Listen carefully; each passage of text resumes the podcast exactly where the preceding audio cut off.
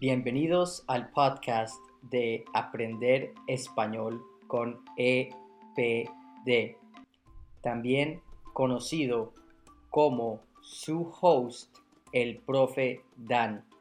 Soy un profe de español apasionado por enseñar mi bello idioma o mi bella lengua a través de la historia latinoamericana contemporánea, narrando noticias históricas e impactantes de la región y biografías cortas de latinoamericanos influyentes. También describiendo la hermosa geografía del continente americano y la gastronomía e ingredientes que hacen parte de nuestra cultura. Yo he sido profesor de idiomas tanto de inglés como de español desde el año 2017. Le he enseñado a un incontable número de adultos y jóvenes de múltiples áreas profesionales ansiosos por aprender y dominar un idioma extranjero. Enseñando, aprendí una cantidad de cosas muy interesantes de cada uno de mis alumnos. Tal vez lo más importante que me han enseñado mis alumnos es que amo enseñar. En este episodio voy a narrar una de las noticias más impactantes que han ocurrido en la historia contemporánea de América Latina. Fecha 9 de abril de 1948, Bogotá, Colombia. Asesinan a un líder político, candidato favorito a ganar las elecciones presidenciales del país. Las elecciones estaban programadas para el 27 de mayo del mismo año. O sea, faltaban 48 días para que probablemente Jorge Eliezer Gaitán ganara las elecciones presidenciales.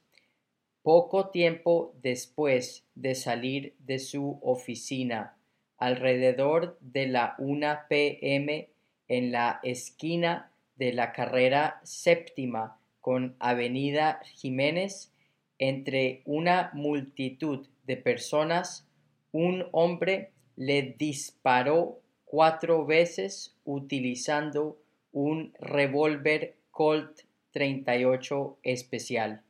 El asesino fue detenido de inmediato, pero fue linchado por la multitud hasta su muerte. No fue posible una interrogación policial para determinar el motivo para asesinar a Gaitán. El asesino fue identificado como Juan Roa Sierra, de 26 años. Él era de una familia humilde y sin ninguna conexión a Gaitán. ¿Es un hecho o es una realidad que Juan Roa Sierra tenía problemas mentales y en su historial médico fue ingresado una vez a un hospital psiquiátrico, pero es importante reiterar que no hay evidencia que tuviera alguna relación con Gaitán. Jorge Eliezer Gaitán era un personaje tan extremadamente popular y carismático que la noticia de su asesinato tardó pocas horas para que la ciudad de Bogotá supiera que habían matado o supiera que habían asesinado al que muy probablemente o seguramente iba a ganar las elecciones presidenciales. Hay fuentes que afirman que Gaitán tenía el 70% de probabilidades de ganar las elecciones presidenciales. En el caso o en el escenario de haber ganado las elecciones, hubiera sido el primer presidente popular y progresista de Colombia.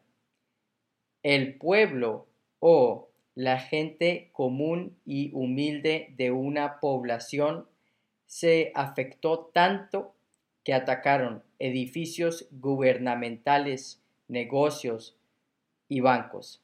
Saquearon y quemaron edificios y asesinaron a personas de ambos bandos políticos. Fue tan brutal y devastadora la reacción que el ejército salió a las calles para controlar la situación y proteger lo que quedaba de la ciudad. Se estima que el ejército fue responsable de asesinar al menos mil manifestantes durante los enfrentamientos del 9 de abril. Es difícil dar un número preciso de muertos porque muchos de los cuerpos fueron incinerados en los incendios que se produjeron durante la violencia. La cifra de heridos también es difícil de precisar porque muchas personas fueron atendidas en hospitales privados o en sus hogares y no fueron registradas en las entidades de salud. Las estimaciones más conservadoras hablan de unas 2.500 personas muertas y 10.000 heridas. Sin embargo, hay estimaciones que hablan de hasta 30.000 personas muertas y 200.000 personas heridas. La violencia se extendió al resto del país y por varias décadas más en Colombia.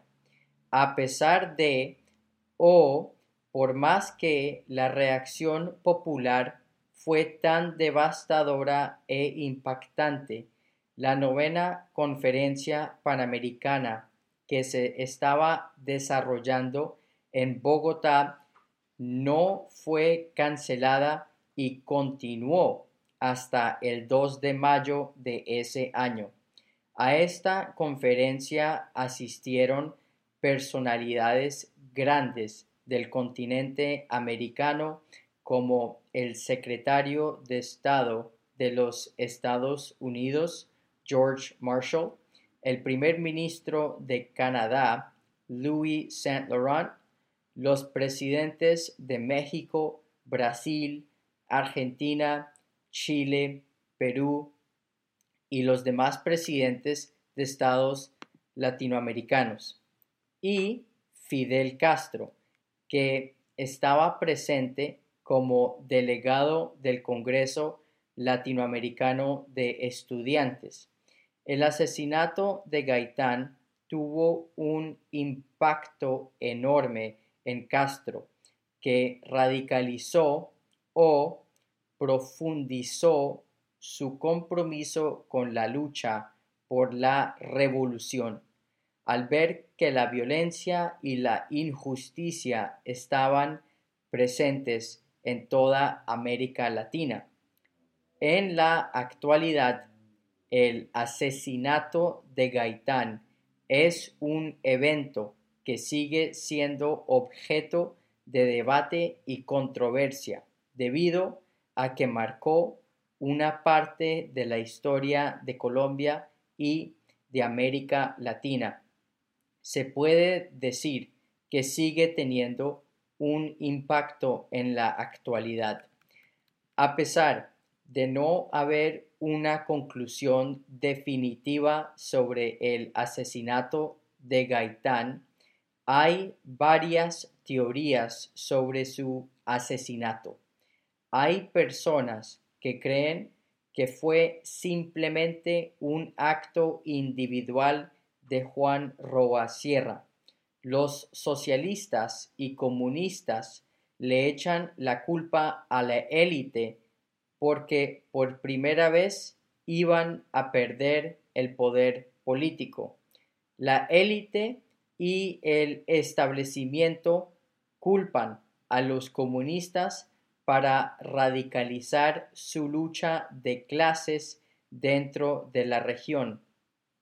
Incluso hay una teoría conspirativa de que la CIA, conocida así por sus acrónimos C y A, estuvo involucrada en el asesinato de Gaitán debido a que Gaitán estaba ganando popularidad en Colombia y muy probablemente iba a ganar las elecciones.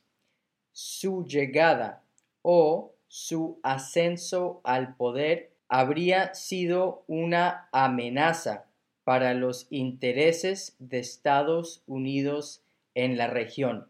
Se sabe que la CIA tenía una red de agentes en Colombia. La experiencia y los recursos para llevar a cabo su asesinato político, especialmente durante la conferencia panamericana en Bogotá. Y también existe evidencia circunstancial que sugiere la participación de la CIA, como por ejemplo que la CIA tenía contactos con Juan Roa Sierra, el asesino acusado de matar a Gaitán. Teorías. Todos son teorías. Y no hay una verdad determinada porque hasta el día de hoy no hay evidencia concluyente que demuestre alguna teoría. Y bueno, amigos, estudiantes y oyentes, hasta aquí llega la historia o aquí termina esta historia. Espero que la hayan disfrutado y muchas gracias por acompañarme hasta el final. Recuerden practicar todo lo que puedan para continuar aprendiendo español. Un saludo muy especial y hasta la próxima.